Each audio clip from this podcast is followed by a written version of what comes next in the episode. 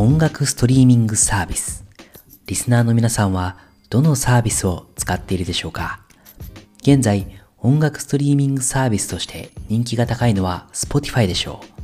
う。2021年4月か6月期の四半期レポートによると、無料、有料登録者は合計3億6500万人。前年同期比で22%増加。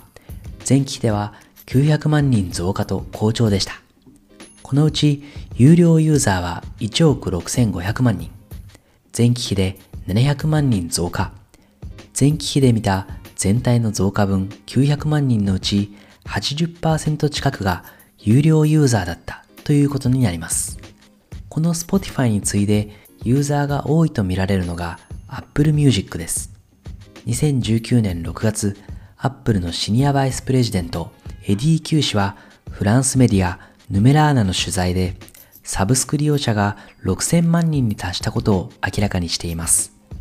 これ以降、公式のデータは発表されていませんが、2021年7月時点で各メディアは7000万人から8000万人ほどと推計しています。この Spotify、Apple Music に Amazon Music が続く格好となっています。2020年1月のデータでは、利用者は5500万人ほど。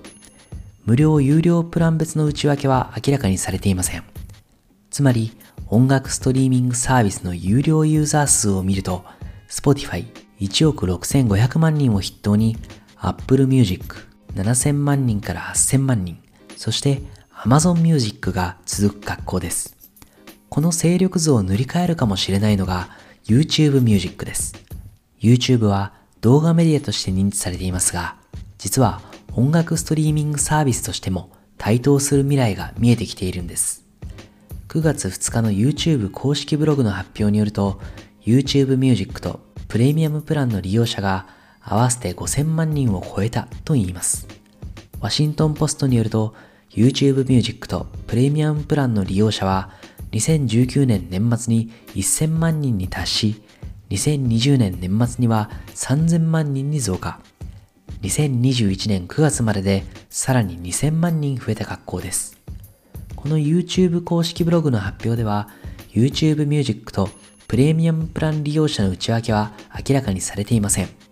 また、1ヶ月のトライアルユーザーが含まれている点などを考慮すると、5000万人すべてを YouTube Music 利用者と断定することもできません。しかし、この数年の増加率を見ると、Apple Music や Amazon Music に迫る勢いで拡大していることは明らかです。YouTube Music と他のストリーミングサービスでは、音楽に映像が伴う点で大きく異なります。好きなアーティストのミュージックビデオを楽しみたいという層が YouTube Music を利用していると考えられます。実際、コロナ禍の2020年、YouTube 全体の視聴者が増え、テレビで YouTube コンテンツを見る人が増加。ジャンル別では音楽が前期比で50%も増加したことが報告されています。こうした特性を持つ YouTube Music は他の音楽ストリーミングサービスと直接的に競合せず、住み分けた形で発展する可能性もあります。デジタルメディア企業スイーティーハイが Z 世代を対象に実施した調査によると、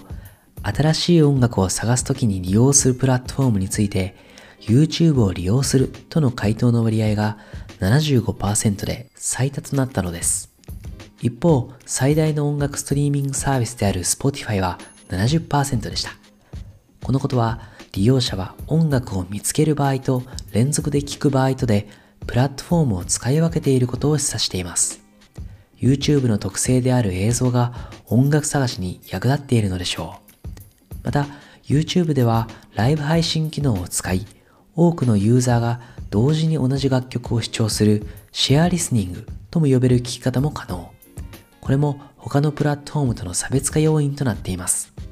さて、メディアがこのほど発表したレポートによると、音楽ストリーミング市場は全体で2022年に333億ドル、約3兆6432億円。